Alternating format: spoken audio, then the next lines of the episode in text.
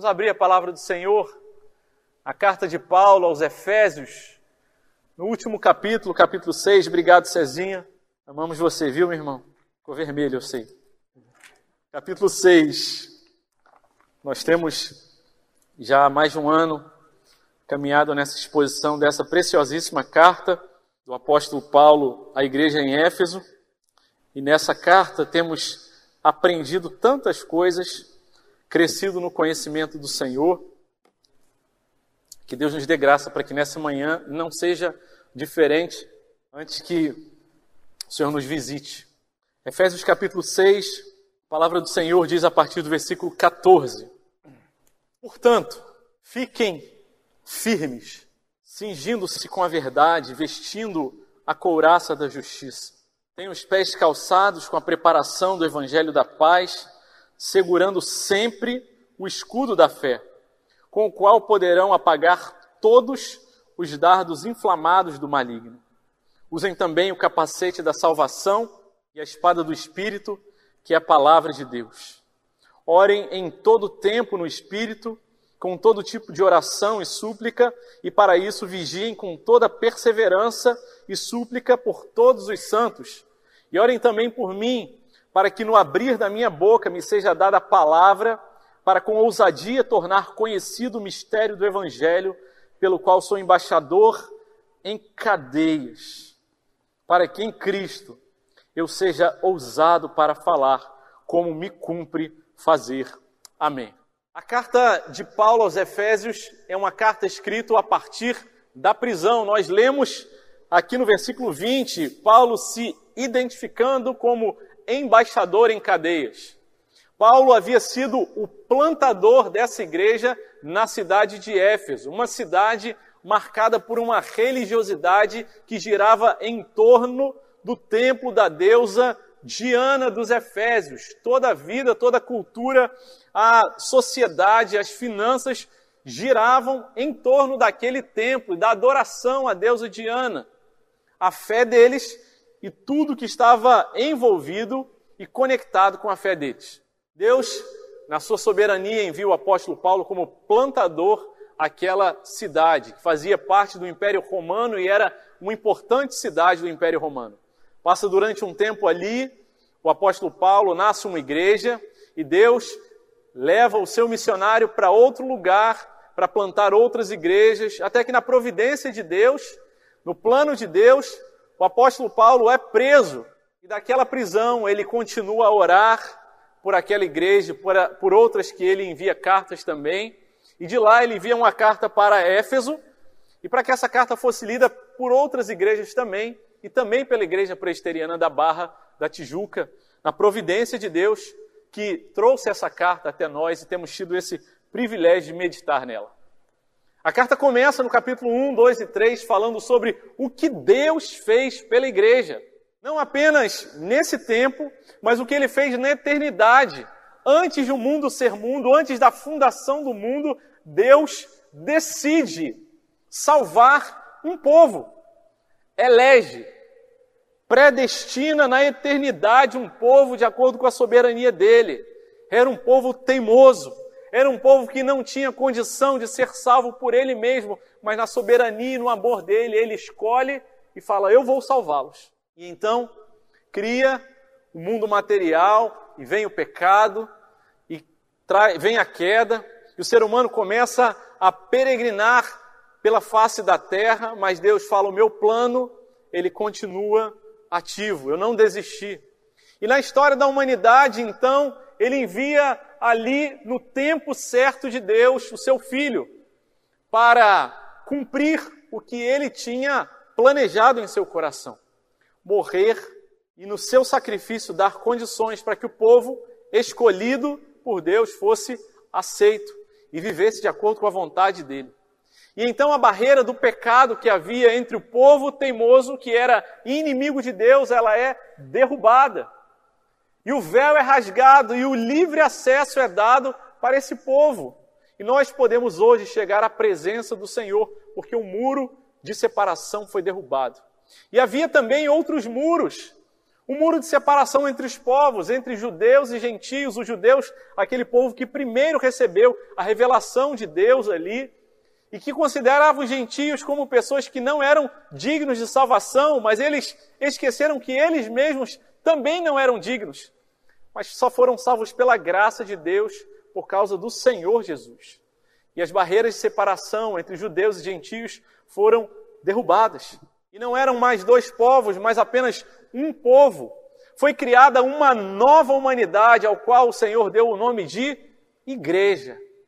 E a partir do capítulo 4, nós começamos a ver as instruções mais diretas e objetivas de Deus para ensinar ao povo como ele deveria viver. E esse verbo viver é um verbo recorrente, aparece várias vezes a partir do capítulo 4. Ele diz no versículo 1: Eu, prisioneiro no Senhor, peço que vocês vivam de maneira digna da vocação que vocês foram chamados. Vivam dessa forma. Capítulo 4, versículo 17, ele diz: Portanto, digo eu e no Senhor testifico, não vivam mais como gentios. E ele vai dizendo: essa é a forma de vocês viverem. No capítulo 22, ele diz: no versículo 22, capítulo 4, quanto à maneira antiga de viver, vocês foram instruídos a deixar a velha natureza e serem revestidos da nova natureza. Capítulo 5, versículo 1, que versículo maravilhoso.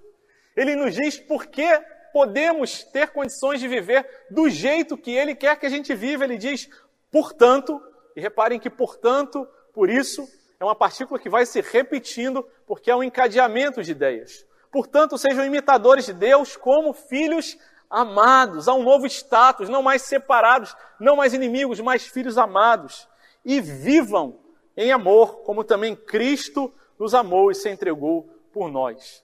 Ele diz no versículo 15 do capítulo 5 sobre de onde vem a energia, o recurso, a possibilidade e competência que a gente tem para viver, não vem de nós mesmos.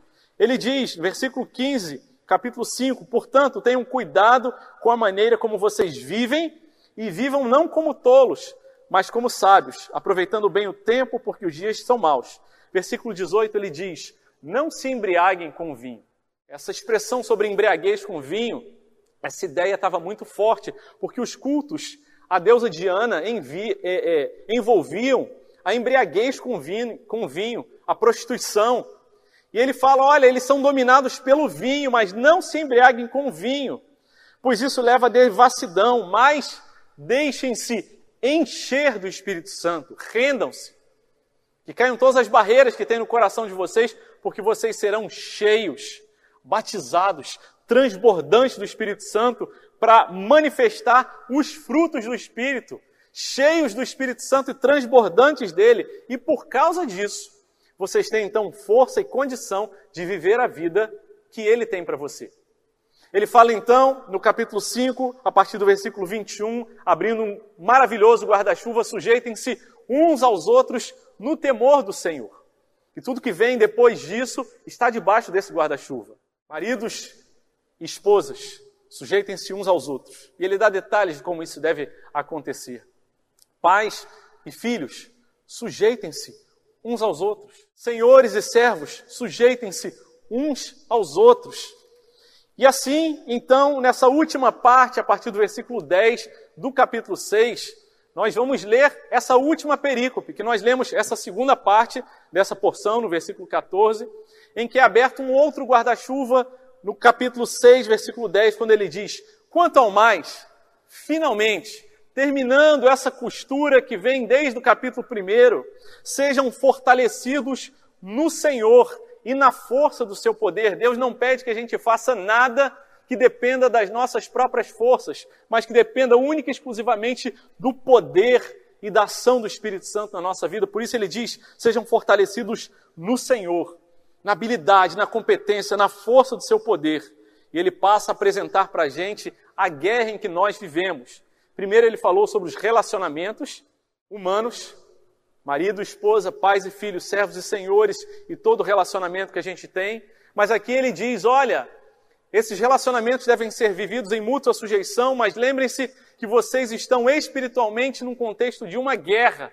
E, primeiramente, ele define o que não é a nossa guerra. Não é contra sangue nem contra carne. Nós não estamos lutando contra as pessoas, mas contra os principados e potestades, contra os dominadores deste mundo tenebroso.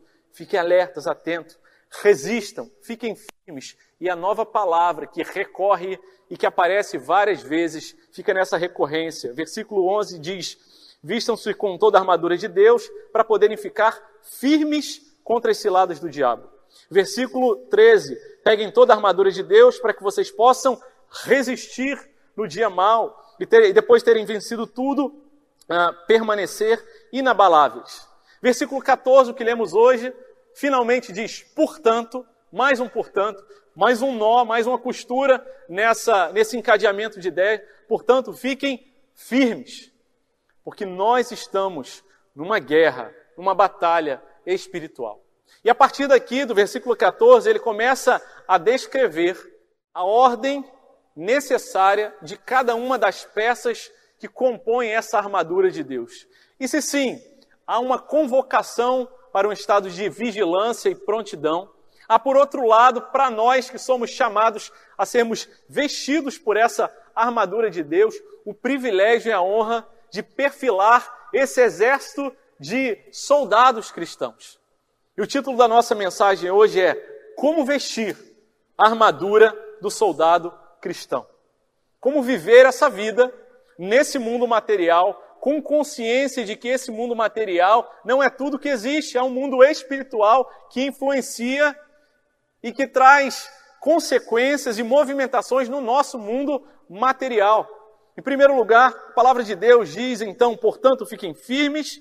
Versículo 14 diz: cingindo-se com a verdade. A primeira peça dessa armadura é o cinturão.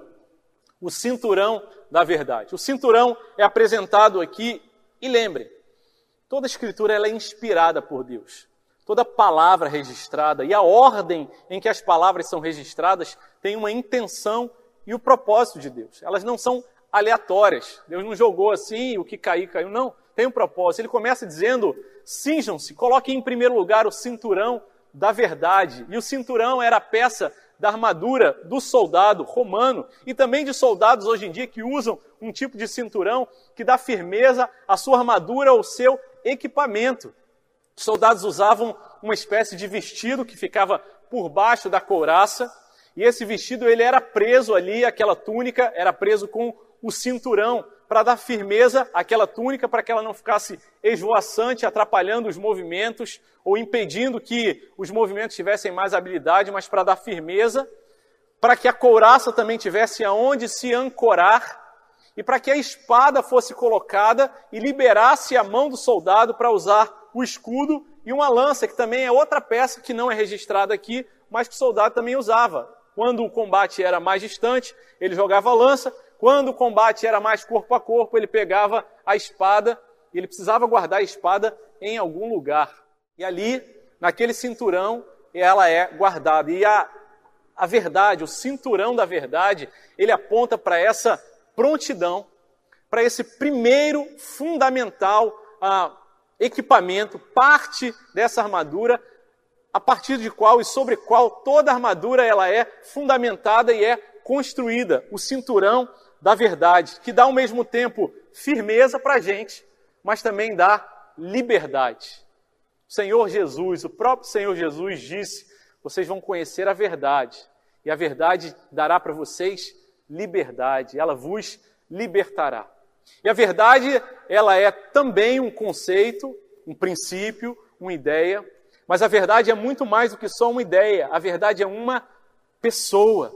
O próprio Senhor Jesus, ele falou a respeito dele mesmo: Eu sou o caminho, eu sou a verdade. Ele é a verdade. Quando estava diante de Pilatos ali no seu julgamento, Pilatos ah, faz uma, uma arguição ali para Jesus e fala: Olha, eles estão te acusando, mas eu não sei o que está acontecendo, não estou entendendo. Ele pergunta para o Senhor Jesus o que é a verdade. E a verdade estava diante dele. E a verdade é desnudada diante de nós quando o Espírito Santo, o Espírito da verdade, nos visita e nos ajuda a entender que não existem muitas verdades, não existe a minha, a sua verdade, que a verdade não é fluida, numa modernidade líquida em que a gente vive, em que cada um diz o que acha que deve dizer e pensa o que você acha ah, que deve pensar, e se isso te faz feliz é a tua verdade, se para o outro não. Não, não é isso que a palavra de Deus diz, mas diz que a verdade é o absoluto de Deus, que veio e que se encarnou ah, entre nós e andou entre nós. A palavra que se tornou carne e veio para habitar entre nós, cheio de graça e de verdade. É o próprio Senhor Jesus. A verdade de Deus a respeito de nós mesmos. Esse conceito precisa estar bem atado, próximo da gente, próximo do nosso coração, que ao mesmo tempo nos humilha, que nos diz: a verdade é que nós somos fracos, pecadores, incompetentes, desesperadamente corruptos, orgulhosos. A gente quer que os outros venham se consertar com a gente, mas a gente não quer baixar nossa cabeça para ninguém. Essa é a verdade do Evangelho. Quando Jesus vem pregar, quando João Batista pregou, ele diz: arrependam-se, arrependam-se. A mensagem dele era de arrependimento, apontando: vocês são naturalmente, por causa da herança de Adão, pecadores, inimigos de Deus. E quando o apóstolo Paulo registra a armadura de Deus e coloca como primeiro item a verdade, nos faz lembrar da primeira fala daquele que é citado Nessa mesma parte aqui, quando ele diz: vistam-se com toda a armadura de Deus, do versículo 11, para poder ficarem firmes contra as ciladas do diabo. Vamos até Gênesis, capítulo 3. Qual foi a primeira palavra, a primeira cilada que Satanás, que o diabo usou e que é registrado na Bíblia? A primeira coisa que Satanás falou, que é registrado na Bíblia, é: é verdade? É verdade que Deus falou que vocês não podiam não poderiam comer de nenhum fruto da árvore, nenhum fruto do jardim. A primeira coisa que Satanás ele tentou colocar uma cilada foi a respeito da verdade. Deus tinha acabado de falar com eles, vocês podem comer de tudo, e ele vem questionar, dizer: será que é verdade mesmo? E quando o apóstolo Paulo, na carta aos Efésios, diz: prendam-se, cinjam-se, estejam preparados com o cinturão da verdade. Nós precisamos lembrar que há uma verdade absoluta. E se esse referencial, essa rocha eterna não estiver bem firmada, se na nossa vida a gente ainda tem relativizações, porque se essa verdade é muito dura, eu dou um jeitinho, porque afinal de contas, porque, e eu vou dando desculpas e justificativas quando eu preciso reconhecer que a verdade é que nós somos pecadores e precisamos desesperadamente da graça de Deus. Mas a verdade é que também nosso Deus é um Deus gracioso, bondoso, amoroso e soberano, que resolve e decide antes da fundação do mundo escolher, eleger, predestinar um povo para salvar. E a verdade é que o evangelho continua vivo, ativo e atuante hoje. E esse móvel é prova e manifestação disso. Essa água diz para a gente: o Senhor e a verdade dele continua viva, transformando vidas. A verdade que liberta, a verdade que vai impactar, a verdade que todos os seres humanos são visitados com ela. Cada um de nós, mesmo ainda sem conhecer ao Senhor, já temos algum reflexo, algum conhecimento a respeito dessa verdade. Romanos capítulo 1, versículo 18 diz: A ira de Deus se revela do céu contra toda impiedade e injustiça dos seres humanos, que por meio da sua injustiça suprimem a verdade.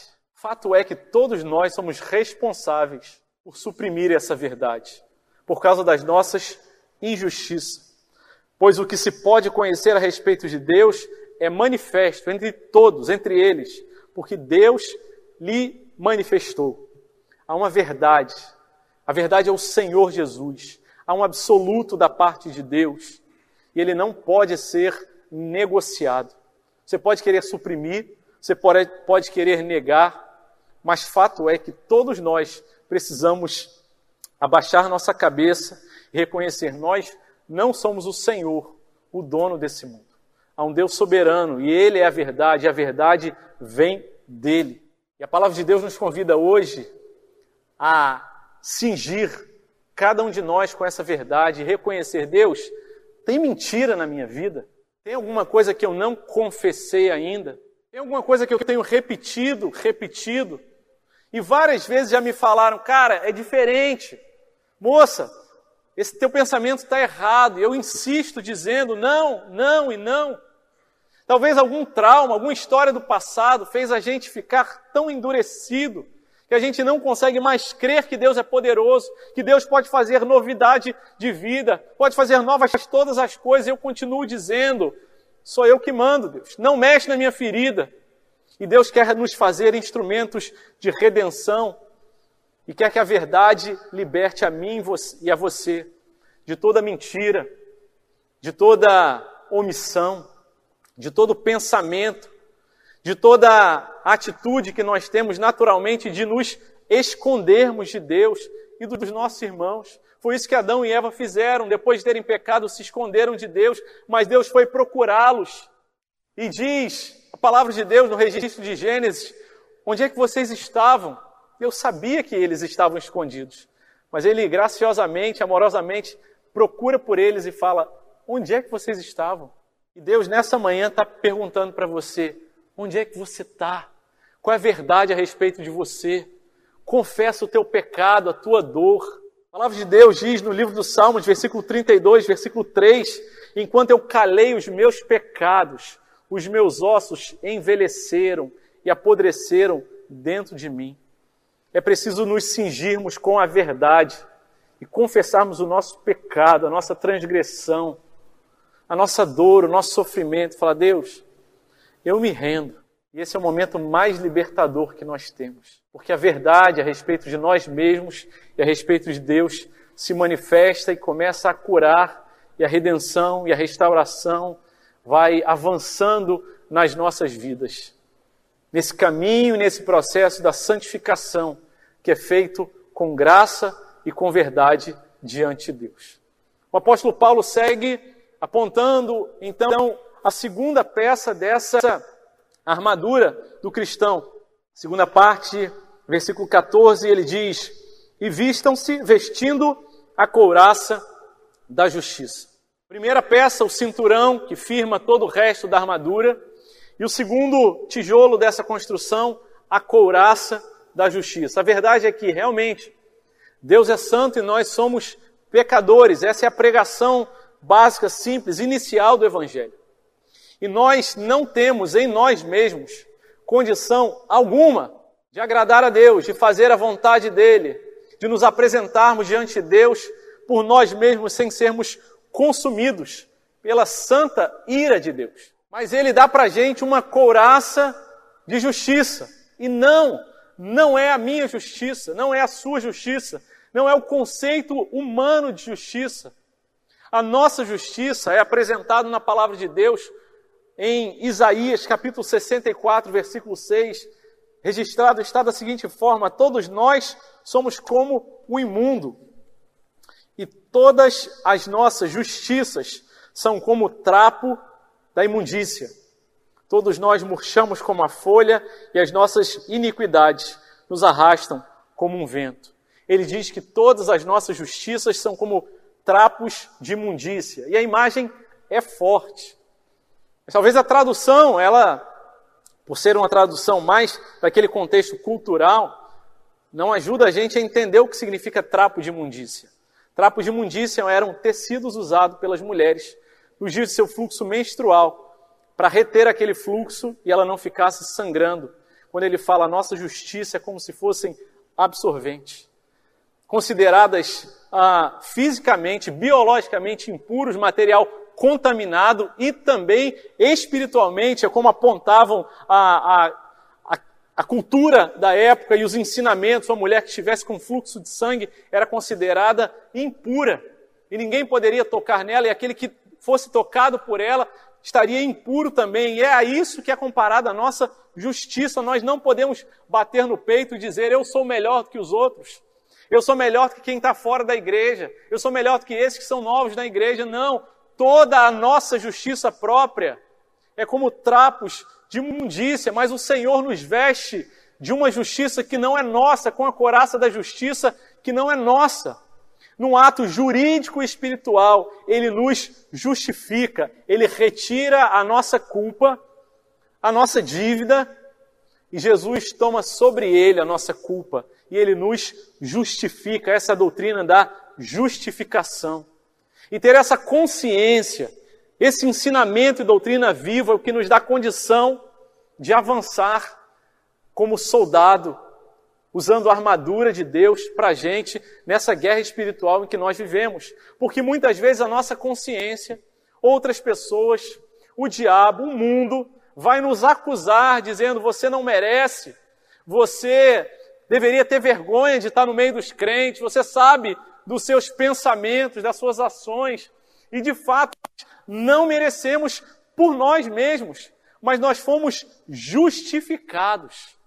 Recebemos essa couraça, essa proteção, que assim como protegia o soldado durante o combate, quando ele estava alerta, porque a couraça tinha duas partes, a parte da frente e a parte de trás, que era ajustada nas laterais, mas também quando ele é atacado por trás, a couraça o protege, assim a justiça de Deus nos protege plenamente. A verdade é apontada como o Senhor Jesus e a justiça é indicada como o Senhor Jesus, a justiça perfeita de Deus. E termos consciência e vivermos isso nos dá com temor e tremor a possibilidade da gente falar: Deus, eu sei que eu não mereço, eu sei que eu não sou digno, mas o Senhor me dá dignidade. E ninguém, ninguém pode mais nos acusar. Não há mais nenhuma condenação, diz Romanos capítulo 1, versículo, capítulo 8, versículo 1, para os que estão em Cristo Jesus, porque foram vestidos com a couraça da justiça de Jesus. Romanos capítulo 5, versículo 1 diz: Justificados, pois, mediante a fé, temos agora paz com Deus. Éramos inimigos, a guerra era contra Deus, mas agora nós temos paz, fomos reconciliados. Segue o versículo dizendo: por meio do nosso Senhor Jesus Cristo, pelo qual também tivemos acesso pela festa graça, na qual estamos firmes, resistindo e nos gloriamos na esperança da glória. Romanos 5:8 diz: "Mas Deus, ele prova seu próprio amor para conosco, pelo fato de ter Cristo morrido por nós, pago o preço, levado sobre ele a nossa culpa e a nossa dívida. Versículo 9, Romanos 5, 9, logo, muito mais agora, sendo justificados pelo seu sangue, seremos por ele salvos da ira. Quando nós temos consciência viva, pronta, alerta no nosso pensamento, no nosso coração, nós avançamos pela fé de que o Senhor já nos justificou. A gente pode descansar. E às vezes a gente vai cair e pecar novamente. Mas se você é salvo mesmo, Deus vai trazer tristeza ao seu coração, arrependimento e tristeza que leva à salvação, mas não condenação. Tristeza que leva a gente a falar: Deus, eu achei que eu já tinha uma caminhada tão boa, mas ainda estou pensando essas coisas, Deus. E Deus amorosamente, misericordiosamente, novamente nos traz aos pés dele e fala: Meu filho, minha filha, eu sei, mas eu estou segurando a tua mão, eu já justifiquei você. Descansa. Ninguém pode mais condenar você. Não há mais nenhuma condenação para aqueles que estão em Cristo Jesus. Terceira peça do armamento, da armadura de Deus, está no versículo 15. E ele diz: tenha os pés calçados com a preparação do evangelho da paz. Jesus é a verdade de Deus. O cinturão da verdade aponta para Jesus. Jesus é a justiça de Deus e a couraça da justiça aponta para Jesus. Jesus é a justiça de Deus. E os calçados de preparação do evangelho da paz é o próprio Senhor Jesus apontam também para ele, ele é a paz de Deus para nós. E reparem a construção que o apóstolo Paulo está fazendo. Primeiro, ele fala sobre a verdade. Somos pecadores. Há um Deus soberano e santo. Há um Deus que determina, que define o que é certo, o que é errado. Um Deus que define toda a existência humana e do universo, do mundo visível e invisível. Ele é a verdade. Mas nessa dura verdade, nós precisamos de um Salvador e somos nele justificados. E porque somos justificados, podemos dizer que temos paz. Não somos mais inimigos, mas temos paz. E ele fala: relembrem disso, que esteja isso também atado em vocês. E esses três primeiros conceitos, o cinturão, a couraça e o calçado, são conceitos que precisam estar colados, bem firmes. Um soldado não podia ter um cinturão frouxo, uma couraça frouxa, nem os calçados frouxos. Eles tinham que estar ajustados de tal forma que deixasse ele confortável e que daqui a pouco ele sequer reparasse que ele estava usando aquilo dali. Mas se ele não estivesse usando, ele estaria vulnerável e em grande perigo. E quando o apóstolo Paulo fala, tem os pés calçados com a preparação do evangelho da paz, ele está terminando esse primeiro combo de três elementos, três partes da armadura que ficam bem coladas, bem presas e ajustadas. Essa primeira parte. Quando ele fala estejam calçados com a preparação, a palavra preparação também pode ser traduzida como com a prontidão. Estejam na iminência da atividade. Que vocês não venham a ser chamados para a partir daí pensar em se preparar, não. Que vocês estejam de prontidão. E quando ele fala sobre calçados, com um tipo de calçado específico, ele pensava, quem sabe, naquele soldado romano que vinha turno após turno se revezando ali naquela prisão. E o soldado romano, ele tinha esse calçado e fazia parte de um contingente militar que conseguiu grandes vitórias por causa dos seus calçados, que tinham embaixo da, da sola alguns cravos parecidos com as chuteiras que a gente tem no futebol e que davam firmeza para ele se deslocar em diversos e diferentes tipos de terreno e poderiam se deslocar com mais velocidade, e muito das vitórias do exército romano foi por conta dessa mobilidade e dessa preparação dos calçados deles. E nós, todos nós, usamos tipos diferentes de calçados a depender do tipo de objetivo e para o lugar para onde a gente está indo. Ninguém calça uma chuteira para ir nadar. Ninguém coloca um pé de pato para dançar balé. Ninguém coloca uma sapatilha de bailarina para correr uma maratona. Mas cada calçado fala para a gente a respeito de um lugar para o qual a gente está indo. Fala sobre o lugar de onde nós viemos, o reconhecimento da origem, quem deu aquele calçado, qual o objetivo, mas também para onde nós estamos indo, aponta para a nossa missão, como aqueles que são resgatadores estão de prontidão para proclamar o evangelho da paz. Por isso ele diz: tenha os pés calçados. Ele não diz no futuro, mas ele diz desde já. Lembrem disso, que esse conceito, essa doutrina, esse ensinamento seja firme no coração de vocês e vocês vivam em paz com Deus. Vocês já foram justificados. Desfrutem dessa paz. Não temos mais necessidade de ter o nosso coração angustiado e inseguro, na dúvida: será que Deus já me perdoou? Será que eu tenho uma nova chance? Não. A paz. Existe paz disponível para que a gente possa desfrutar. E o próprio Senhor Jesus fala a respeito dessa paz. João 14, 27, ele diz: Eu deixo-vos a paz, a minha paz eu lhe dou, não como o mundo dá, mas a paz que Jesus dá é uma paz que independe das circunstâncias, das situações ao nosso redor. Nem sempre a paz vai significar ausência de guerra. Antes, até, um antigo ditado do exército romano dizia: se você quer paz, prepare-se para a guerra. Esteja pronto para a guerra. Esteja calçado, com os pés ajustados.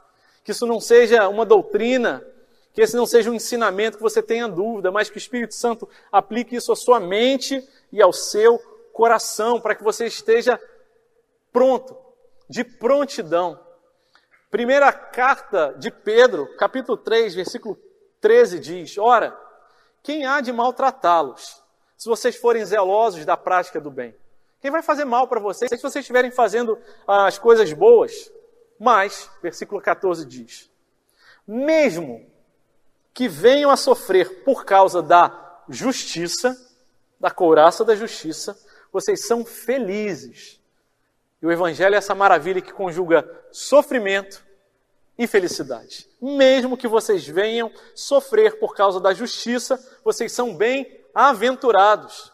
Não tenham medo das ameaças, nem fiquem angustiados. Em outras palavras, tenham paz.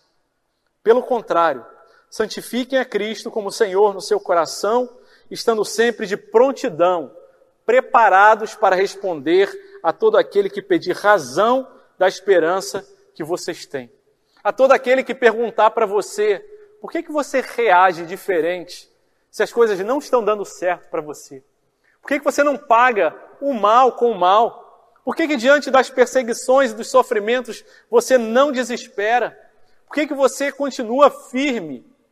Esteja pronto e preparado para dar razão, para proclamar o evangelho da paz com a tua própria vida, com o teu testemunho, com o martírio da nossa própria vida, com o sofrimento que a gente às vezes precisa atravessar diante da doença, diante dos problemas, mas também com o conhecimento da palavra de Deus.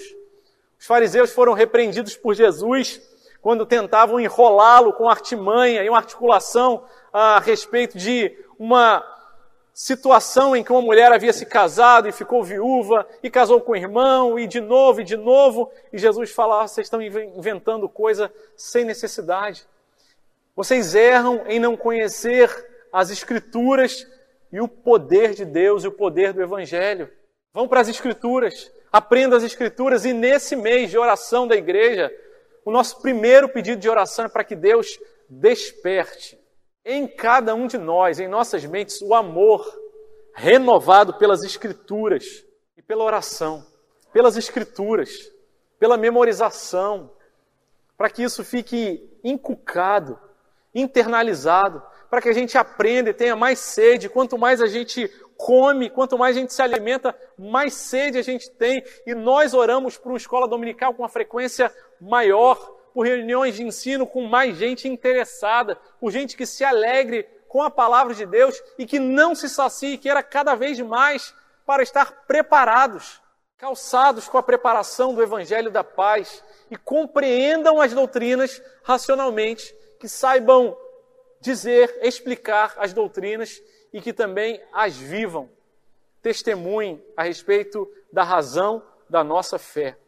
E assim a gente pode viver, andar, se deslocar e sermos missionários, mensageiros do Evangelho da paz. O povo perece por falta de conhecimento dessa palavra. E nunca a palavra de Deus esteve tão disponível.